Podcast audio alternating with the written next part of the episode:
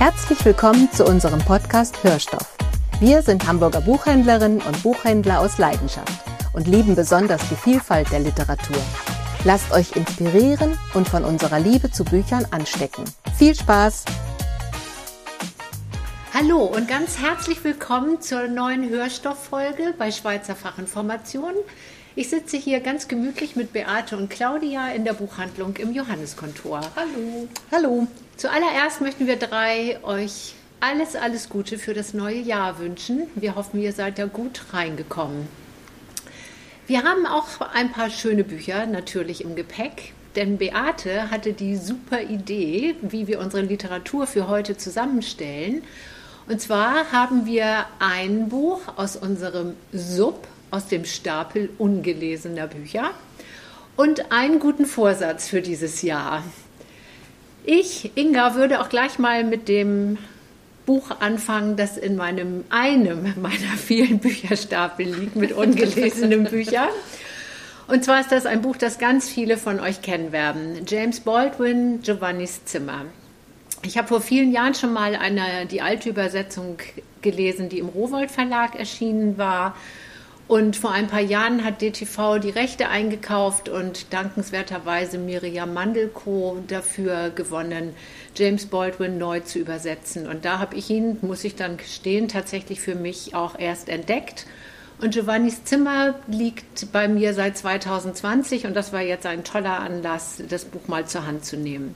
Erschienen ist das Buch schon 1956. Zu der Zeit hat Baldwin auch in Frankreich gelebt. Es spielt in Frankreich. Es war zuerst tatsächlich bei einem englischen Verlag erschienen, weil sein amerikanischer Verleger A. Knopf gesagt hat, nach seinem Debüt Go Tell It on the Mountain solle er mal bei seinem Thema bleiben, das Leben der Schwarzen. Das wollte Baldwin aber nicht und hat ein Buch geschrieben über einen weißen jungen Amerikaner und einen weißen jungen Italiener, die sich in Paris kennenlernen und einige Zeit miteinander verbringen. Der Amerikaner heißt David, ist eben Mitte 20, lebt jetzt seit zwei Jahren in Frankreich, in Paris. Seine Verlobte Hella ist in Spanien und er, er, ist, er ist nicht wirklich mittellos, aber sein Vater kommt immer mit dem Geld nicht so richtig rüber. Er hängt sich so an wohlhabende ältere Männer, die dann auch gerne Geld verleihen, die aber gerne auch irgendwie was dafür haben wollten. Und an einem Abend geht er mit Jacques in die Bar von Guillaume und dort ist der Barmann Giovanni, der als löwenhafter, ganz attraktiver junger Mann beschrieben wird, an dem alle Männer, die da am Tresen stehen, an der Theke stehen, die, die verschlingen ihn eigentlich schon mit ihren Augen.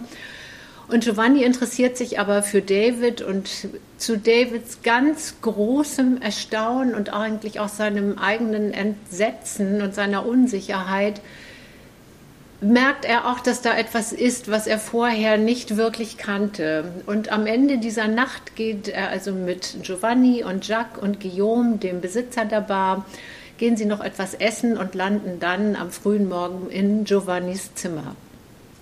Dort werden sie die nächsten Monate miteinander verbringen und werden auch sehr glücklich sein, immer wieder zu Davids großem Erstaunen. Als Hella, seine Verlobte, aber aus Spanien wiederkommt, steht er nicht zu seiner Liebe für einen Mann. Es ist ihm unangenehm, es ist ihm peinlich und er verleugnet Giovanni und wendet sich wieder Hella zu. Giovanni ist mittlerweile arbeitslos geworden, weil er Guillaumes Avancen widersteht und versucht, Guillaume dann doch wieder zu überreden, ihn einzustellen, weil er die Arbeit braucht, weil er das Geld braucht. Und letztendlich schläft irgendwann Giovanni mit Guillaume, um seinen Arbeitsplatz wieder zu bekommen. Und er kriegt aber seinen Arbeitsplatz nicht.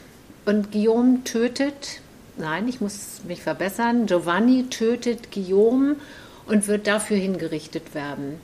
Und dieses Buch beginnt an dem Abend, bevor Giovanni hingerichtet wird.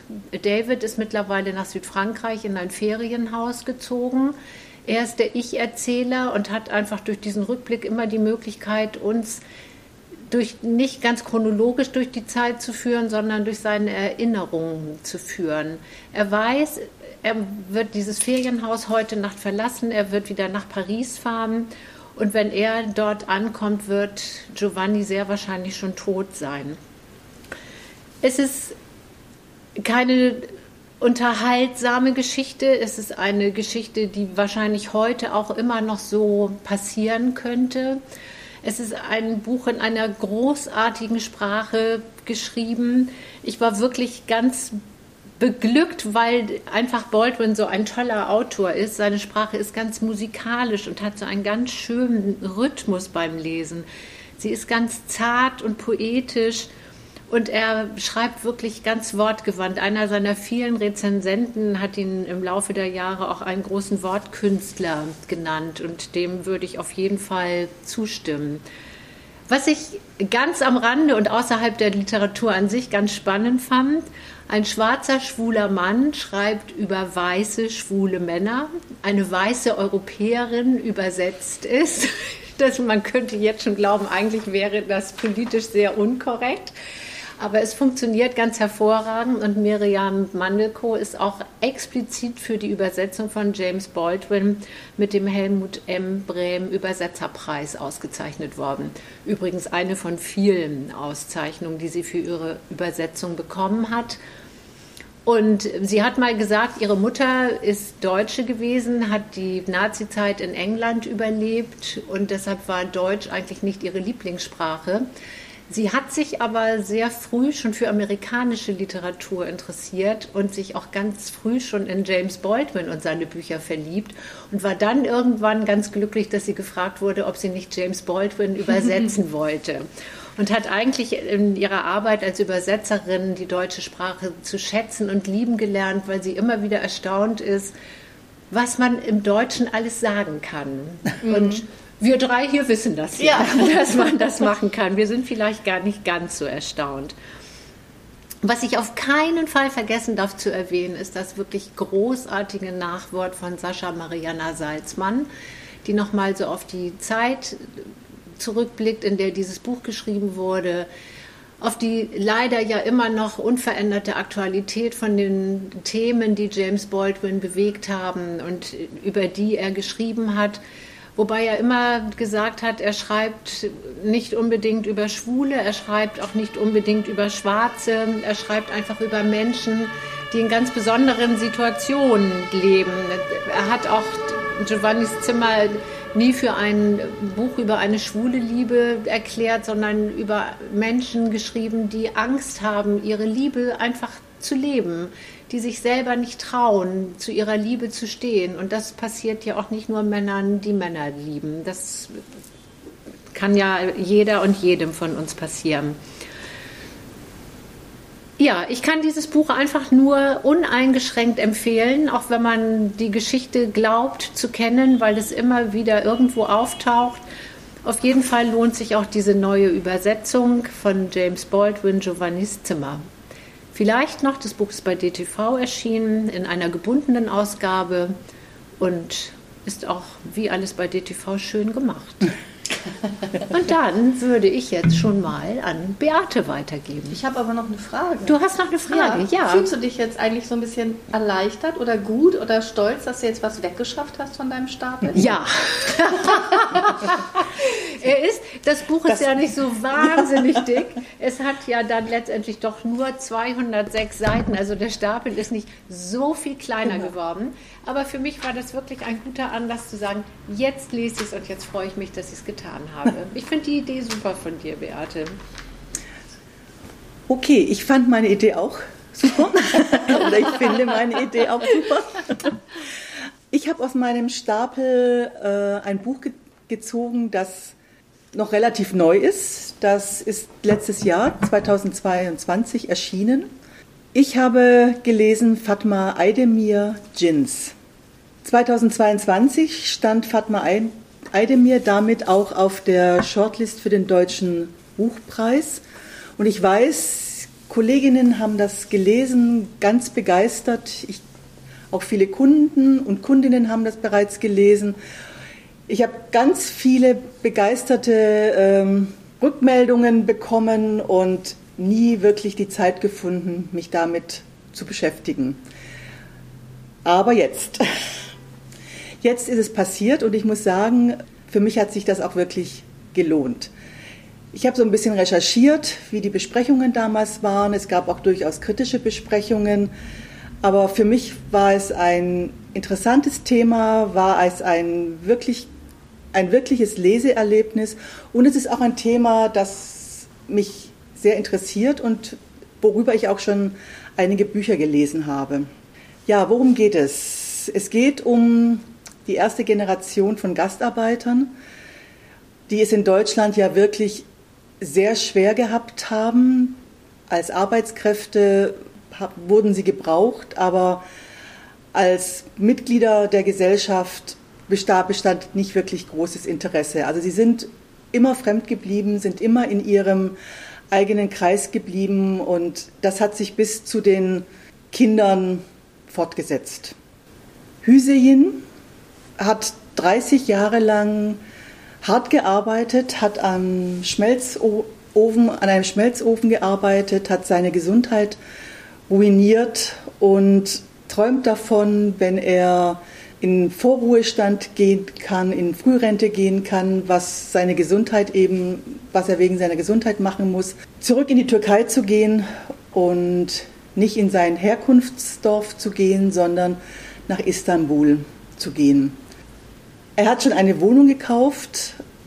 Er, das Buch fängt damit an, dass er in dieser Wohnung ist, dass er diese Wohnung einrichtet, sich darauf freut, ähm, sie seiner Frau Emine zeigen zu können.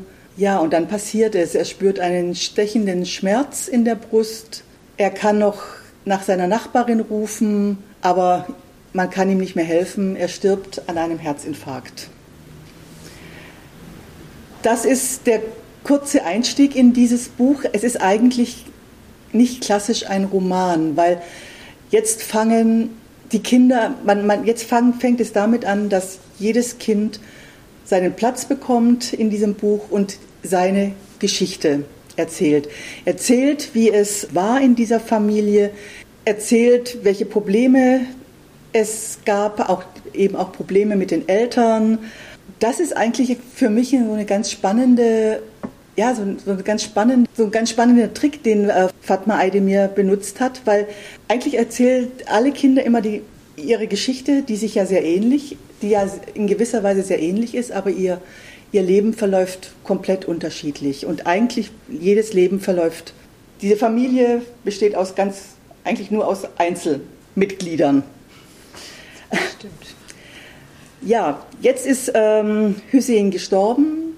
Nach islamischem Glauben muss er innerhalb von 48 Stunden beerdigt werden.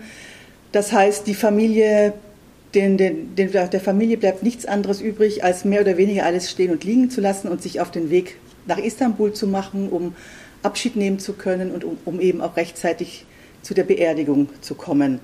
Das klappt nicht unbedingt bei allen. Wie gesagt, jetzt erzählen die einzelnen es sind vier Kinder. Es ist ein kleiner Nachzügler, der ist erst 15. Ümit, die älteste Tochter Sefta, hat schon eigene Familie. Es gibt noch einen weiteren Sohn und noch eine weitere Tochter. Diese Familienmitglieder treffen jetzt zusammen und man merkt ganz schnell, wie viele Probleme es in dieser Familie gibt und gab, wie viele Missverständnisse, über die nicht geredet wurde und auch nur schwer geredet werden kann, weil jeder und jede sich sofort angegriffen fühlt. Und selbst der Tod des Vaters hilft in Anführungszeichen nicht dabei, ja, dass das Verständnis untereinander größer wird. Ganz spannend, im letzten Kapitel erzählt dann Emine, also die Mutter, die Ehefrau, ihre Geschichte. Und das hat mich noch einmal richtig berührt, weil dann klären sich auch manche Dinge, die man davor so als ja, als so Geheimnisse äh, erfahr erfahren hat. Man erfährt, dass Hüseyin und sie aus einem kleinen Dorf in der Türkei kommen, dass sie Kurden sind. Man erfährt, dass Hüseyin Emine immer verboten hat, Kurdisch zu sprechen. Dadurch hat sie sich noch fremder gefühlt, vor allem eben auch in Deutschland. Ja, man erfährt, dass es noch ein fünftes Kind gab, das erste Kind. Und ich will jetzt gar nicht erzählen, was aus diesem Kind geworden ist. Das ist ja, das ist eigentlich einfach nur unglaublich. Das kann, kann ich nicht spoilern, das muss man lesen, weil das bringt, das gibt diesem Buch nochmal eine ganz andere intensive äh, Wirkung. Ich muss zugeben, Fatma Aydemir hat richtig viel in dieses Buch gepackt und manchmal ist es auch ein bisschen zu viel, aber letztendlich ist es, ist es ein rundes Buch, ist es eine Geschichte, die ja auch heute einfach aktuell ist und ich habe das mit viel Genuss gelesen und mit viel Gewinn gelesen und kann es wirklich nur ans, ans Herz legen. Meine Empfehlung Fatma Aydemir, Jins. Erschienen bei? bei ach, ach ja, erschienen bei, auch bei DTV. Ach, guck. ach nee, bei Hansa gebunden und bei DTV im Taschenbuch. Es gibt es auch schon als Taschenbuch. Ja, ja. Dann äh, mache ich mal weiter. Also wir haben gerade, als wir uns noch kurz abgesprochen haben, festgestellt, dass wir natürlich nicht nur einen Stapel haben, sondern wir haben alle mehrere Stapel. Also ich habe zum Beispiel einen äh, mit aktuellen Büchern, die ich lesen muss, sozusagen, weil sie aktuell sind, die geliehen sind. Da liegt zum Beispiel Erdrich, das habe ich mir nämlich von Beate geliehen gerade. Aber wir wollten ja was nehmen, was schon ganz lange liegt. Und ich habe keinen Roman, sondern ich habe ein Sachbuch. Und ich habe mal nachgeguckt, das liegt da seit September 22. Das konnte ich rausfinden, weil es eine Empfehlung von einer Freundin war über WhatsApp und die habe ich rausgesucht. Also seit September 22 liegt es da jetzt endlich gelesen. Mit vielen Post-its versehen? Mit sehr, sehr vielen Post-its versehen. Und nicht nur mit einfachen Post-its, sondern auch noch mit äh, Doppel-Post-its und Kreuzchen-Post-its und zur Seite und nach oben, weil es ein irres Buch ist. Und zwar Glennon Doyle Ungezähmt, Untamed auf, im Original. Ist auf Deutsch bei Rowold Polaris erschienen. Ähm, Im Original erschienen 2020. Und übersetzt ist es auch äh, von Sabine Lengsfeld.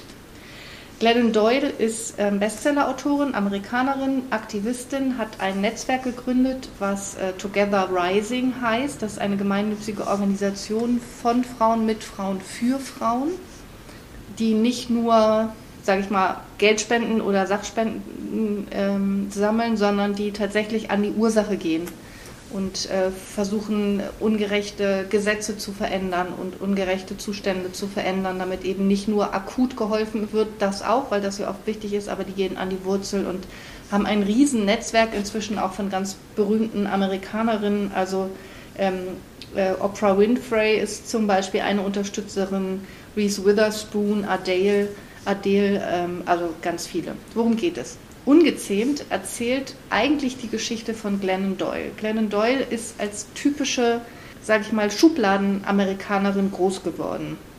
Blond, gut aussehend, sportlich, gehörte zum auserwählten Kreis in der Schule und hat aber immer schon gemerkt, dass irgendwie das nicht so richtig ihr Leben ist. Sie war ähm, bulimisch als, als Mädchen schon mit zehn. Später hat sie ähm, dann zwar anders gegessen, aber ist dann Alkoholikerin geworden, ist irgendwann in einem Rausch, nach einem Rausch aufgewacht, hat festgestellt, dass sie schwanger ist und hat von dem Tag an aufgehört zu trinken, den Vater des Kindes geheiratet und war aber trotzdem immer noch unglücklich. Sie hat zwar ganz sicher gespürt, dass sie das Kind haben möchte und, und da beginnt eigentlich das, das, das Ergreifende dieses Buches, wie sie erzählt, dass sie jetzt nichts mehr hat, um diesen großen Schmerz zu betäuben Sie kann sich nicht mit Essen kontrollieren, sie kann sich oder sie will auch nicht sich mit Alkohol ähm, betäuben, sondern sie muss da jetzt durch und muss Strategien entwickeln, um damit umzugehen. Ihr Mann betrügt sie mehrmals und sie geht zur, ähm, zur Therapeutin und da gibt es so ganz kuriose Dialoge zwischen ihr und der, und der Therapeutin, wo man, oder sagen wir mal besser, wo ich als Frau denke, ja, kenne ich auch.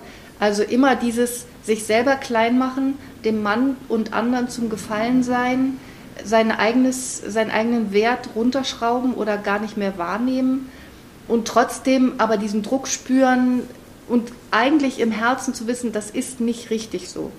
Glenn Doyle ähm, hat einen, einen Bestseller geschrieben und war als Speakerin eingeladen zu einer Veranstaltung und sitzt am Tisch und dann geht die Tür auf und es kommt eine Frau rein und sie sieht diese Frau und weiß, das ist die Frau meines Lebens, das ist der Mensch meines Lebens.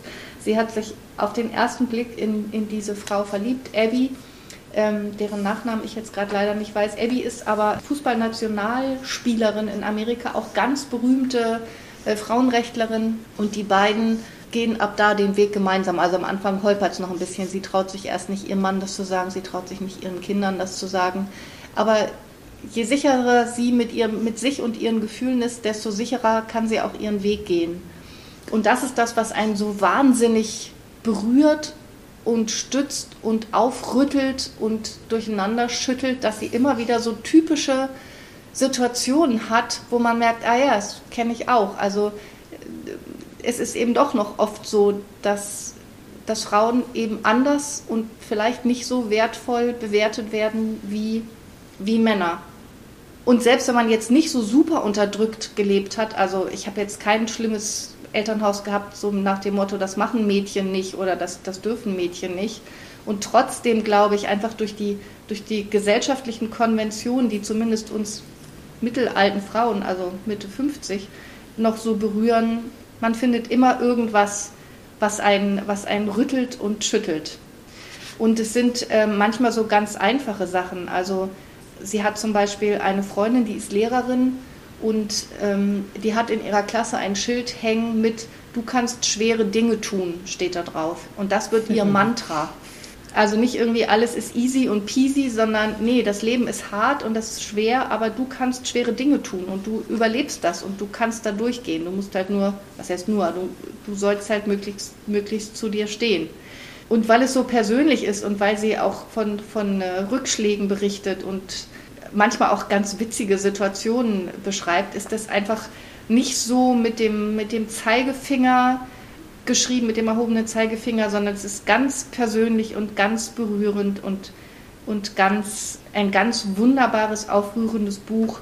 Auch, würde ich sagen, für Männer, nicht nur für Frauen, sondern vielleicht auch, um mal Männern zu zeigen, wie, wie wir Frauen eigentlich so ticken oder in was für einer Welt wir immer noch leben.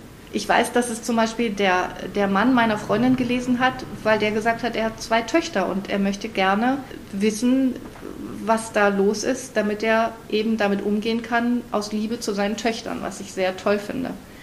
Sie hat dann, ähm, und das fasst das so schön zusammen, ich lese nur einen ganz kleinen Abschnitt draus vor. Sie sagt, könnte ich noch mal von vorne anfangen, würde ich das Schild rauswerfen, das sich in Tischs Kinderzimmer an die Wand hängte, als sie zur Welt kam. Das ist ihre erste Tochter. Alles wird gut. Ich würde es durch einen Satz von Frederik Büchner ersetzen. Hier ist die Welt. Wunderschöne und schreckliche Dinge werden geschehen. Fürchte dich nicht.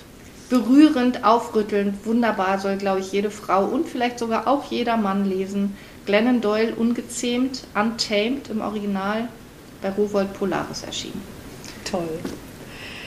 Ich habe jetzt eben beim Lesen oder beim Zuhören gedacht, in Giovannis Zimmer gibt es so diese zwei Dialoge. Einmal erzählt David Giovanni, dass er glaubt, dass in einer Ehe die Frau auf den Mann hören sollte, dass er bestimmt, wo es lang geht. Mhm. Und bei, nachdem die beiden dann doch noch mal für kurze Zeit, also Hella und David wieder zusammenkommen, sagt auch, gibt Hella ihm fast schriftlich, dass sie auch das tun würde und dass sie auch genau das für richtig hält und dass sie ganz irritiert ist, wie viel lockerer in Frankreich junge Leute miteinander umgehen. Das kennt sie aus Amerika gar mhm. nicht und sie hält es eigentlich nicht für richtig. Und beim Lesen bin ich so zusammengezuckt, aber Mann, Frau, wir können heute immer noch so zusammenzucken weil sich dann so richtig grundlegend, so erschreckend wenig geändert ja. hat. Ne? Dass es immer noch diese Beziehung gibt, diese Welt, in der wir Frauen leben. Ja, ja weil wir so groß geworden Männer, sind. Ja, ne? also ja. Kann man sehen, wann die geboren ist, die ja. Autorin, wie alt die ist? Nee, sehe ich nicht. Aber ich glaube, die ist, also ich bin mir nicht ganz sicher, aber die ist ungefähr so alt wie ich. Also sag mal, die ist so irgendwas um 50. Ja. Ja, es ist schon wirklich bestürzend, ja. Wir haben noch viel zu tun. Ja. Und damit äh, viel zu tun ist ein schönes Stichwort ja, für die nächste Runde. Ja, genau. Ah. Wir haben ja noch eine Runde mit unserem guten Vorsatz. Jetzt kommt die Runde, die, die Runde der guten Vorsätze. Also ich habe einen guten Vorsatz und einige wird das vielleicht erstaunen, weil meine, das ist eine geheime Leidenschaft von mir. Und zwar liebe ich alle Bücher um König Artus und die Tafelrunde. Und in diesem Frühjahr ist auf Deutsch bei, in der Hobbit-Presse von Klett-Cotta ein großartiges, Betonung auf groß, auch Buch erschienen von John Matthews, Die Legende von König Arthur und den Rittern der Tafelrunde.